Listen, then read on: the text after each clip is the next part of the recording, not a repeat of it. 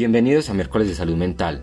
Nuevamente estamos con Diana Cano, psicóloga que nos explicará comportamientos más visibles de un joven que no desarrolló una sensación firme de poder. ¿Puede usted explicarnos cuáles son esos comportamientos?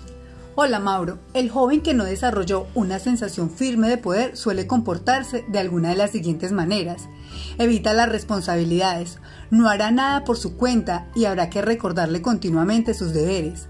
Mantendrá típicas frases como no sé cómo o no podré hacerlo, entre otras.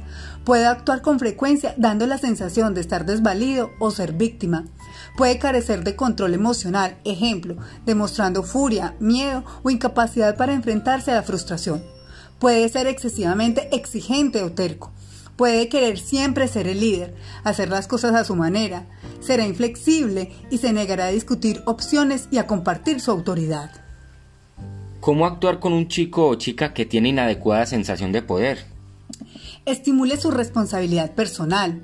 Ayúdelo a ser consciente de su propio proceso de toma de decisiones. Evalúe su procedimiento para resolver las situaciones problemáticas. Reafirme los éxitos que obtenga. Estimule a su hijo a fijarse objetivos personales, tanto a corto como a largo plazo, y reafirme su comportamiento cuando influya en otros de manera positiva. Ok Diana, muchísimas gracias por brindarnos esta información y con ustedes próximamente más información del tema, aquí en miércoles de salud mental.